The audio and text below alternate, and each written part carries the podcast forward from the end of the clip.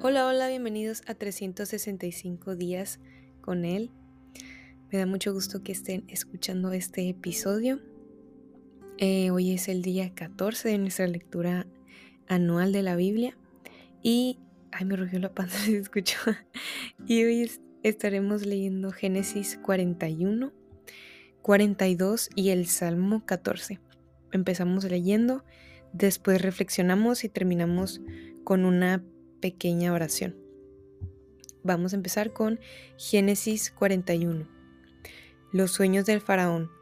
Dos años más tarde el faraón tuvo un sueño. Estaba de pie junto al río Nilo cuando de pronto del río salieron siete vacas hermosas y gordas que se pusieron a pastar entre los juncos. Detrás de ellas salieron otras siete vacas feas y flacas que se pararon a orillas del Nilo junto a las primeras y las vacas feas y flacas se comieron a las vacas hermosas y gordas. En ese momento el faraón se despertó, pero volvió a dormirse y tuvo otro sueño. Siete espigas de trigo grandes y hermosas crecían de un solo tallo. Tras ellas brotaron otras siete espigas delgadas y quemadas por el viento del este. Y las siete espigas delgadas se comieron a las espigas grandes y hermosas. En eso, el faraón se despertó y se dio cuenta de que solo era un sueño. Sin embargo, a la mañana siguiente se levantó muy preocupado. Mandó a llamar a todos los magos y sabios de Egipto y les contó los dos sueños, pero nadie se los pudo interpretar. Entonces el jefe de los coperos dijo al faraón, Ahora me doy cuenta del grave error que he cometido. Cuando el faraón se enojó con sus servidores, es decir, conmigo y con el jefe de los panaderos, nos mandó a la cárcel bajo la custodia del capitán de la guardia. Una misma noche los dos tuvimos un sueño, cada uno con su propio significado. Allí, con nosotros, había un joven hebreo esclavo del capitán de la guardia. Le contamos nuestros sueños y a cada uno nos lo interpretó. Y todo sucedió tal como él lo había interpretado. A mí me restituyeron mi cargo y al jefe de los panaderos lo ahorcaron. El faraón mandó llamar a José y enseguida lo sacaron de la cárcel. Luego de afeitarse y cambiarse de ropa, José se presentó al del faraón, quien dijo, Tuve un sueño que nadie ha podido interpretar, pero me he enterado de que cuando tú oyes un sueño eres capaz de interpretarlo. No soy yo quien puede hacerlo, respondió José, sino que es Dios quien dará al faraón una respuesta favorable. El faraón contó a José lo siguiente. En mi sueño estaba yo de pie a orillas del río Nilo. De pronto salieron del río siete vacas gordas y hermosas y se pusieron a pastar entre los juncos. Detrás de ellas salieron otras siete vacas feas y flacas. Jamás se habían visto vacas tan raquíticas en toda la tierra de Egipto. Y las siete vacas feas y flacas se comieron a las siete vacas gordas. Pero después de habérselas comido, no se les notaba en lo más mínimo porque seguían tan feas como antes. Entonces me desperté después, tuve otro sueño Siete espigas de trigo grandes y hermosas crecían de un solo tallo. Tras ellas brotaron otras siete espigas marchitas, delgadas y quemadas por el viento del este. Las siete espigas delgadas se comieron a las espigas grandes y hermosas. Todo esto se lo conté a los magos, pero ninguno de ellos me lo pudo interpretar. José explicó al faraón, en realidad los dos sueños del faraón son uno solo. Dios le ha anunciado lo que está por hacer. Las siete vacas hermosas y las siete espigas hermosas son siete años. Se trata del mismo sueño. Y las siete vacas flacas y feas que salieron detrás de las otras, y las siete espigas delgadas y quemadas por el viento del este, son también siete años. Pero estos serán siete años de hambre. Tal como lo he dicho al faraón, Dios le está mostrando lo que está por hacer. Están por venir siete años de mucha abundancia en todo Egipto, a los que le seguirán siete años de hambre, quieran olvidar toda la abundancia que antes hubo. El hambre acabará con Egipto. Tan terrible será el hambre que nadie se acordará de la abundancia que antes hubo en el país. El faraón tuvo el mismo sueño dos veces porque Dios ha resuelto firmemente hacer esto y lo llevará a cabo muy pronto. Por todo esto, el faraón debería buscar un hombre competente y sabio para que se haga cargo de la tierra de Egipto.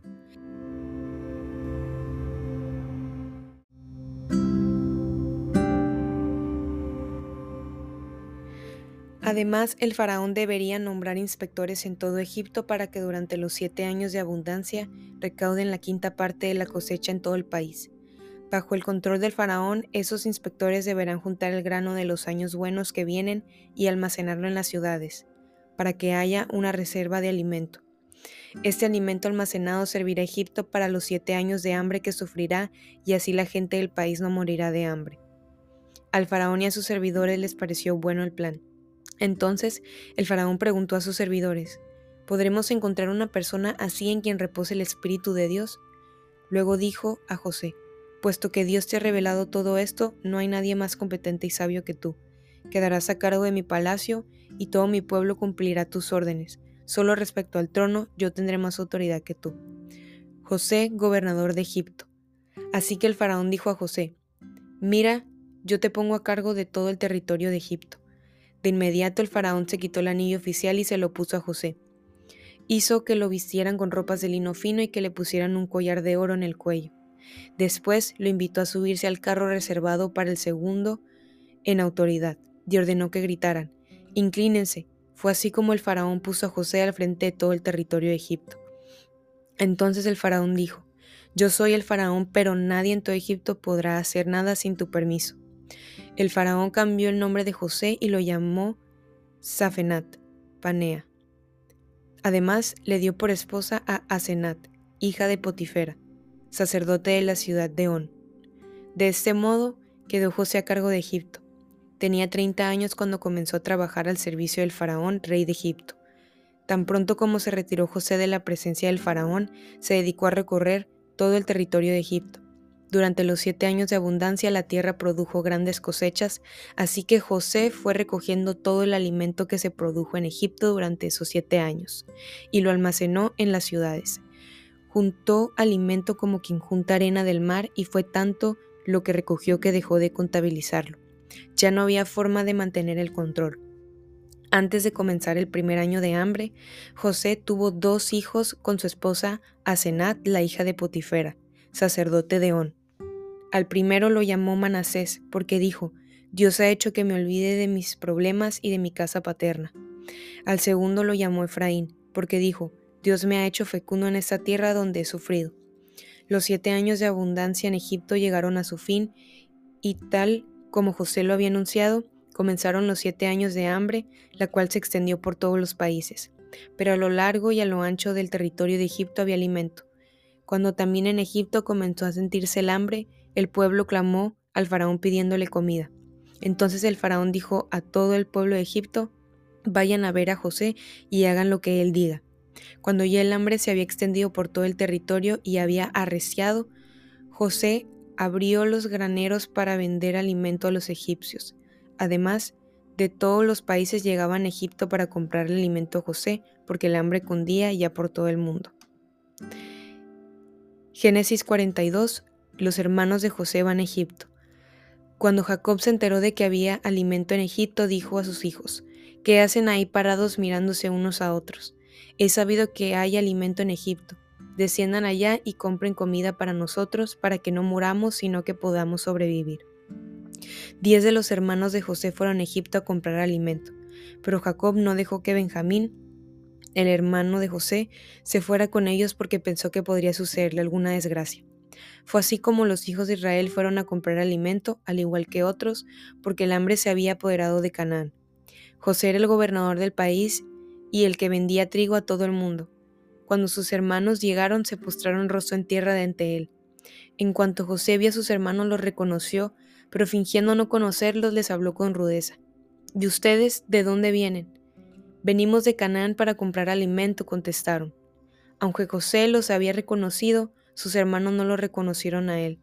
En ese momento se acordó José de los sueños que había tenido acerca de ellos y dijo, de seguro ustedes son espías y han venido para investigar las zonas desprotegidas del país. No, señor, respondieron. Sus siervos hemos venido a comprar alimento. Todos nosotros somos hijos de un mismo padre, además somos gente honrada. Sus siervos no somos espías. No es verdad, insistió José. Ustedes han venido para investigar las zonas desprotegidas del país. Pero ellos volvieron a responder. Nosotros, sus siervos, éramos doce hermanos, todos hijos de un mismo padre, que vive en Canaán. El menor se ha quedado con nuestro padre y el otro ya no vive. Pero José los increpó una vez más. Es tal como les he dicho, ustedes son espías, y con esto lo vamos a comprobar. Les juro por la vida del faraón que de aquí no saldrán con vida a menos que traigan a su hermano menor. Manden a uno de ustedes a buscar a su hermano, los demás se quedarán en la cárcel, así sabremos si es verdad lo que dicen. Y si no es así, por la vida del faraón ustedes son espías. José los encerró en la cárcel durante tres días. Al tercer día les dijo, Yo soy un hombre temeroso de Dios. Hagan lo siguiente y salvarán su vida. Si en verdad son honrados, quédese uno de ustedes bajo custodia y vayan los demás y lleven alimento para calmar el hambre de sus familias. Pero tráiganme a su hermano menor y pruébenme que dicen la verdad. Así no morirán. Ellos aceptaron la propuesta, pero se decían unos a otros, sin duda estamos sufriendo las consecuencias de lo que hicimos con nuestro hermano. Aunque vimos su angustia cuando nos suplicaba que le tuviéramos compasión, no le hicimos caso, por eso ahora nos vemos en aprietos. Entonces habló Rubén, yo les advertí que no le hicieran daño al muchacho, pero no me hicieron caso. Ahora tenemos que pagar el precio de su sangre. Como José les hablaba por medio de un intérprete, ellos no sabían que él entendía todo lo que estaban diciendo. José se apartó de ellos y se echó a llorar. Luego volvió y habló con ellos, apartó a Simeón y ordenó que lo ataran en presencia de ellos. José dio también la orden de que llenaran de grano sus costales, que repusieran en cada una de sus bolsas el dinero que habían pagado y que les dieran provisiones para el viaje. Y así se hizo. Entonces ellos cargaron el alimento sobre sus asnos y emprendieron el viaje de vuelta. Cuando llegaron al lugar donde acamparían esa noche, uno de ellos abrió su bolsa para darle de comer a su asno y allí en la abertura descubrió su dinero. Entonces dijo a sus hermanos, Me devolvieron el dinero, miren, aquí está en mi bolsa. Los otros se asustaron mucho y temblando se decían unos a otros, ¿qué es lo que Dios nos ha hecho? Al llegar a Canaán, donde estaba su padre Jacob, le contaron todo lo que había sucedido. El hombre que gobierna aquel país nos trató con rudeza a tal grado que nos acusó de ser espías. Nosotros le dijimos, somos gente honrada, no somos espías. Además, dijimos, somos dos hermanos, hijos de un mismo padre. Uno ya no vive y el menor se ha quemado, se ha quedado con nuestro padre en Canaán. Entonces el padre que gobierna aquel país nos dijo, con esto voy a comprobar si en verdad son gente honrada. Dejen aquí conmigo a uno de sus hermanos y vayan a llevar alimento para calmar el hambre de sus familias. Pero a la vuelta tráiganme a su hermano menor. Así que comprobaré que no son espías y que en verdad son gente honrada. Luego les entregaré de vuelta a su hermano y podrán moverse con libertad por el país. Cuando comenzaron a vaciar sus costales encontraron con que la bolsa de dinero de cada uno estaba allí. Esto hizo que ellos y su padre se llenaran de temor. Entonces Jacob su padre dijo, Ustedes me van a dejar sin hijos. José ya no está con nosotros, Simeón tampoco está aquí, y ahora se quieren llevar a Benjamín. Todo esto me perjudica. Pero Rubén dijo a su padre, Yo me hago cargo de Benjamín. Si no te lo devuelvo podrás matar a mis dos hijos. Mi hijo no se irá con ustedes, respondió Jacob. Su hermano José ya está muerto y ahora solo él me queda. Si le llega a pasar una desgracia en el viaje que van a emprender, ustedes tendrán la culpa de que este pobre viejo se muera de tristeza. Salmo 14. Dice el necio en su corazón, no hay Dios. Están corrompidas sus obras, son detestables. No hay uno solo que haga lo bueno. Desde el cielo el Señor contempla a los mortales para ver si hay alguien que sea sensato y busque a Dios, pero todos se han descarriado, aún se han corrompido. No hay nadie que haga lo bueno, no hay uno solo. ¿Acaso no tienen entendimiento todos esos malhechores, esos que devoran a mi pueblo como si fuera pan? Jamás invocan al Señor. Allí los tienen sobrecogidos de miedo, pues Dios habita entre los justos. Ustedes frustran los planes de los pobres, pero el Señor los protege. Oh, si de Sión saliera la salvación de Israel, cuando el Señor restaure a su pueblo, Jacob se regocijará, Israel se alegrará.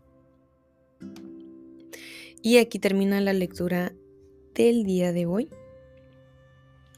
Siempre cada capítulo que hablemos de José lo voy a repetir, me encanta la historia de José. Empezando por Génesis 41.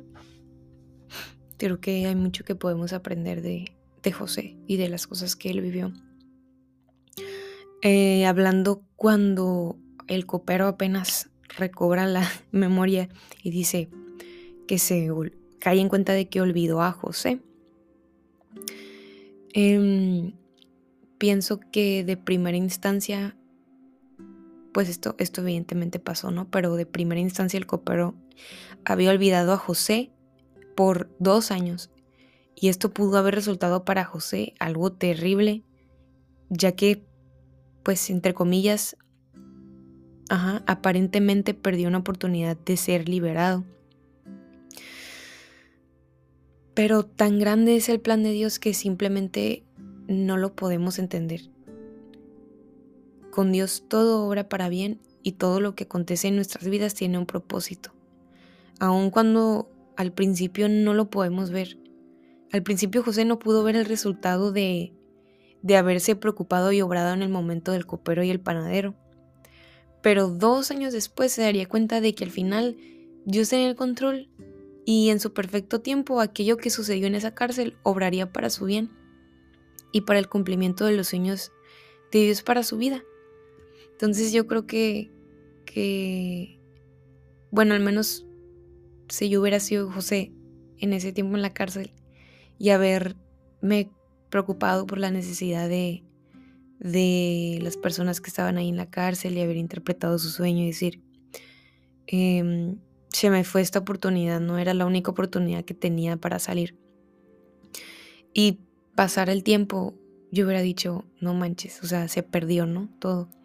Pero, y yo creo que inclusive José pudo haber pensado como que, igual se me fue una oportunidad, pero a Dios no se le escapa nada. Y, y ese, esa manera en la que él se preocupó por la necesidad de ellos y, interpretó sus sueños sin recibir nada a cambio en ese momento. Pero al final Dios, Dios usa todo. A veces no, al final Dios usa todo para que obre para bien en sus planes. Y eso, eso es algo que, que, nos, que podemos aprender de eso, que a veces en el momento las cosas no suceden rápidamente, tarda tiempo, pero todo, por más contraproducente que pueda parecer, puede obrar para bien con Dios. Luego hay una parte en la que ya José está con, el faraón y, el faraón le pide que le interprete su sueño. Y, y aquí José reconoce que nunca fue él, dice, dice que el Señor es el que va a interpretar ese sueño. Entonces, José reconoce que nunca ha sido él, sino Dios obrando a través de él. Aquí yo ya no veo al mismo José orgulloso que fue a contarle imprudentemente sus sueños a sus hermanos y a su padre. Aquí yo veo a un José que ha madurado en su carácter y crecido en humildad. Ahora ya no se glorificaba a sí mismo, ahora él glorificaba a Dios. Y aquí pienso que efectivamente cada suceso que aconteció en su vida, por más doloroso y desfavorecedor, terminó siendo aquello que forjaría el carácter de José. Hay una parte en Génesis 42 que dice que se estaban como cargando la conciencia los hermanos de José, ahora enfrente de, de José, ¿no? No, no, no, no enfrente de José, no sabían que era José, pero pues que no les estaban saliendo las cosas y, piensan que dice José que son espías y ellos se estaban cargando la conciencia pensando que era por lo que le habían hecho a su hermano. Y hay una parte que dice que, que José les imploró y les rogó que por misericordia que no lo vendieran como esclavo. Y yo no me, me intento imaginar esa escena, intento verlo, o sea, es como si tú tengas hermanos o hermanas o que un familiar te, te deje, te venda, te, te, te desampare y tú le rogues misericordia y no te la hayan dado, siendo tu familia no me puedo imaginar el dolor que pudo haber sentido José. Tuvo... Fue algo que marcó su vida, que pudo haber sido una profunda herida, fue algo... Es algo muy doloroso, es algo muy... Eh, hasta cierto punto traumante que yo me lo imagino y digo, eso, eso es algo doloroso, profundamente doloroso. Pero aún eso terminó siendo aquello que forjó el carácter de José. José ya no era el mismo José no tenía el mismo carácter, el mismo corazón. Había sido forjado a través del fuego, a través del dolor, a través de la aflicción.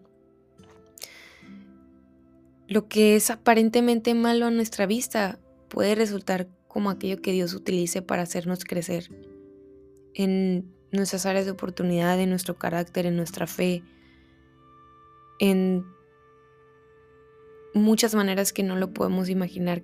Es humano el pensar y decir, pero es que, ¿cómo me puedes decir que esto que estoy pasando, este dolor, este sufrimiento, puede servir para algo? O es hasta bueno que lo pase.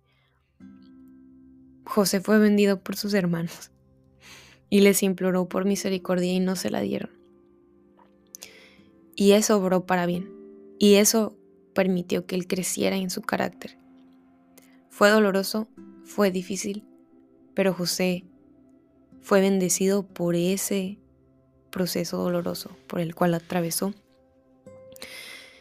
Y eh, José desarrolló el carácter necesario para poder recibir el cumplimiento de los sueños de Dios para su vida. A veces no, Dios no está tan interesado que, que lleguemos a la meta del cumplimiento. Dios también está interesado en cómo llegamos ahí. Necesitamos el carácter necesario para gozar correctamente de las bendiciones de Dios en nuestras vidas. Y ciertamente seremos pasados por el fuego y quemará más que nada. Yo no puedo imaginar cómo quemó en el corazón de José haber sido vendido. Pero ese proceso permitirá que tengamos el carácter que Dios anhela que tengamos para cuando recibamos el cumplimiento de lo que Él ha dicho todo sigue obrando para bien. Aún lo más doloroso de tu vida, Dios lo puede ser para tu bien. Eso lo podemos ver en la vida de José. Si Dios no hubiera forjado el corazón de José durante tantos años y por medio de situaciones dolorosas, él no hubiera podido hacer frente a sus hermanos de una buena manera. Vemos que después se topa con ellos y pues pasan muchos acontecimientos, ¿no? pero él pudo haber tomado venganza en ese mismo momento, pudo haber hecho algo completamente diferente a lo que leemos en Génesis 42. Pero él no era, no tenía el mismo carácter porque fue pasado por el fuego, porque fue refinado por Dios, porque pasó por las manos del alfarero en un momento doloroso. Entonces yo puedo ver que hasta el momento más crítico de nuestra vida puede ser eso que nos lleve, que nos catapulte a tener el carácter de Cristo, a tener un carácter más parecido al de Él, a tener el carácter que necesitamos para recibir la bendición, el sueño, el anhelo, el llamado que Dios tiene para tu vida y para la mía. Y eso me anima y me reta mucho hoy vamos a tener una pequeña oración para terminar. Señor, te damos muchas gracias, Padre, porque hoy podemos saber y aprender que todo obra para bien, que no es una, es una frase cliché, sino que es algo que verdaderamente podemos ver en un ejemplo en la vida de José. Gracias Señor porque aún lo más doloroso de nuestra vida puede ser usado para bien. Te ayudamos a tener esa vista que mira más allá del dolor, más allá de la angustia, más allá de la aflicción y puede ver la bendición de atravesar ese proceso. Ayúdanos a entender que tus planes no son iguales que los de nosotros y tus caminos no son los mismos que los de nosotros. Que tú, tu mirada, tu entendimiento, tu sabiduría no se compara a la de nosotros Ayúdanos a confiar en tus tiempos y confiar que tú tienes el control. Y en su perfecto tiempo podremos ver que todo obró para bien. En el nombre de Jesús, amén. Me dio mucho gusto a los que llegaron hasta este punto, los nuevos que se estén integrando. Eh, estoy muy agradecida con Dios y con las personas que les han apoyado este podcast y gracias a todos los que me han dado comentarios bonitos. Eh, es una bendición para mi vida escucharlos y, Y me encantaría saber qué piensan de este podcast. Tenemos una sección de comentarios, entonces cualquier sugerencia, comentario, reflexión, me encantaría leerlos. Les doy muchas gracias, espero que sea de mucha bendición y nos vemos el día de mañana.